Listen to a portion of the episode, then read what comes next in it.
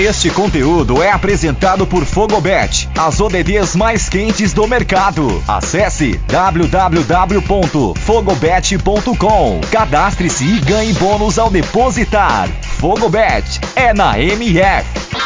Fala, fala, galerinha, sou o Lele. Está no ar mais um MF no Mundo, trazendo do que de melhor aconteceu nesse último fim de semana do futebol europeu. Muitas goleadas, muitos jogos interessantes. Então vamos destacar um jogo por liga para meio que englobar o que de melhor aconteceu nessas principais ligas do futebol europeu. Então, sem perder tempo, já vamos falar um pouco do campeonato francês.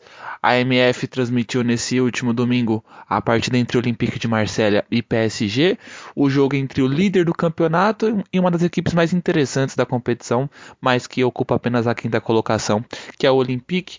Uma partida muito disputada, uma partida em que o coletivo do Olympique prevaleceu muito mais durante a partida do que propriamente o coletivo do PSG, que é um coletivo que tecnicamente é bem superior, com o trio de ataque poderosíssimo de Mbappé, Messi e Neymar, mas que novamente o coletivo não conseguiu fazer muito, não conseguiu se encaixar. E aí, dentro das individualidades, contando com uma noite não muito inspiradora dos seus atacantes, o PSG não conseguiu marcar e ainda foi prejudicado pela expulsão de seu lateral direito Hakimi, que até fazia uma boa partida, e ficou ali naquele cenário um pouco indesejável, desconfortável, com o Olympique melhor na partida, com o coletivo funcionando mais e tendo essa pressão final de fazer um gol com um jogador a mais. Porém, não aconteceu, o 0 a 0 permaneceu, mas foi um 0 a 0 bem interessante, mas um 0 a 0 que colocou em xeque algumas situações, o jogo coletivo do PSG que não funcionou novamente, mais uma atuação ruim de Neymar, o posicionamento de Mbappé e Messi ainda não encaixados, o entrosamento, enfim,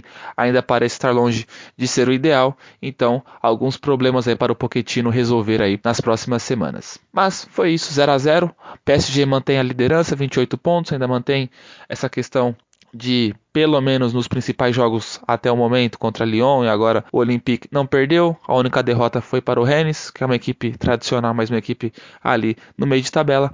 Então PSG pelo menos nos grandes confrontos internos ainda não perdeu, então mantém aí essa liderança com folga. Vamos um pouco agora falar um, do Campeonato Espanhol, da La Liga. E aí tivemos o clássico, o maior clássico, não só da La Liga, mas sim um dos maiores clássicos do mundo, que é Real Madrid Barcelona, um clássico em que tinha muita expectativa porque Desde 2004 não tínhamos um, um El Clássico sem Sérgio Ramos ou Messi como titular, então tinha essa expectativa para ver como seria esse interim de termos um Barcelona muito diferente e modificado do, das últimas temporadas e também nesse mesmo contexto um Real Madrid também com algumas modificações das últimas temporadas. E foi um jogaço, foi um grande jogo e foi mais um jogo em que o Ancelotti mostrou para o mundo em que me mesmo com essas questões de um Real Madrid não tão galáctico, o Real Madrid consegue sim com os jogadores que tem, com o elenco que tem, ser tão competitivo quanto estivesse aí com outros craques. Um jogo muito interessante. O Barcelona, vale lembrar, não é um parâmetro técnico no atual momento do futebol europeu. É uma equipe que perdeu muitos jogadores, é uma equipe que ainda não tem uma identificação, como muito, é, com muitas dúvidas, não só na montagem do elenco, mas sim sobre sua vida dentro do Barcelona. Um técnico muito contestável, um técnico que já fez alterações no elenco, alterações táticas que não agradou nem a diretoria e nem propriamente os jogadores. E então, mais um jogo aí para a torcida e os dirigentes do Barcelona ficarem com o pé atrás com Coma, porque foi a vitória por 2 a 1 do Real Madrid, uma vitória muito importante, não só na questão de tabela do Real Madrid ali brigar pela liderança, mas também com essa questão interna, né? O Real Madrid, pela primeira vez desde 1956, consegue vencer o Barcelona quatro vezes seguidas, né? Na última década isso foi difícil de acontecer pelo nível do Barcelona, mas agora com o Barcelona em decadência, o Real Madrid consegue aí se consolidar nesse confronto interno. 2 a 2 a 1, gol do Alaba, um golaço, aliás. O Lucas Vasquez, um jogador que jogou muito bem na, na última rodada de Liga dos Campeões contra o Shakhtar e agora ganha mais uma oportunidade e fazendo um gol muito decisivo. E aí, o gol de honra foi de Sérgio Agüero, que talvez seja uma das esperanças aí para o futuro do Barcelona, um atacante que mesmo com a, com a alta idade de 33 anos ainda consegue render em alto nível no futebol europeu. 2 a 1 para o Real Madrid, grande clássico e também ressaltar a boa partida do Vinícius Júnior. O Vini vai amadurecendo e principalmente tendo suas tomadas de decisões mais certeiras do que negativas, algo que não aconteceu nas últimas temporadas com o Zidane, mas que com o Ancelotti vem acontecendo. Falar um pouco também da goleada, talvez o jogo mais esperado, ou talvez o jogo mais impactante desse fim de semana, a goleada do Liverpool em cima do Manchester United,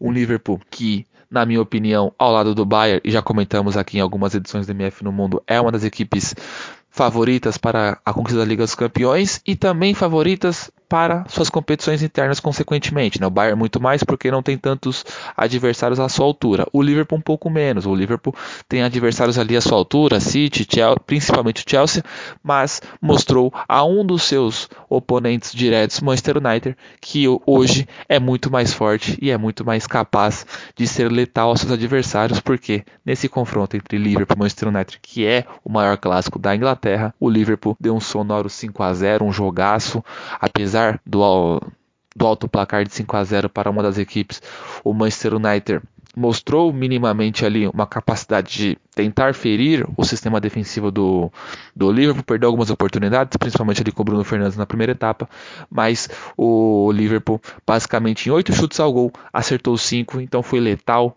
foi um time ali que não desperdiçou muitas oportunidades e basicamente ali mais de, mais de 50% de eficácia. E aí quando você chuta muito ao gol e tem esse essa porcentagem altíssima, a goleada vem e ela veio de maneira surpreendente, né? E aí, destacar também a atuação do Salah, que já, já concretiza e já se isola como o maior africano artilheiro da história da Premier League. E também destacar também a atuação de Nabi Keita, a atuação de Diego Jota, substituindo o Sadio Mané, que não, não faz uma boa temporada. Então o Klopp fez algumas alterações para a partida, alterações que até mexeu ali um pouco com a imprensa, com os torcedores. Será que vai dar certo? Será que é muita ousadia?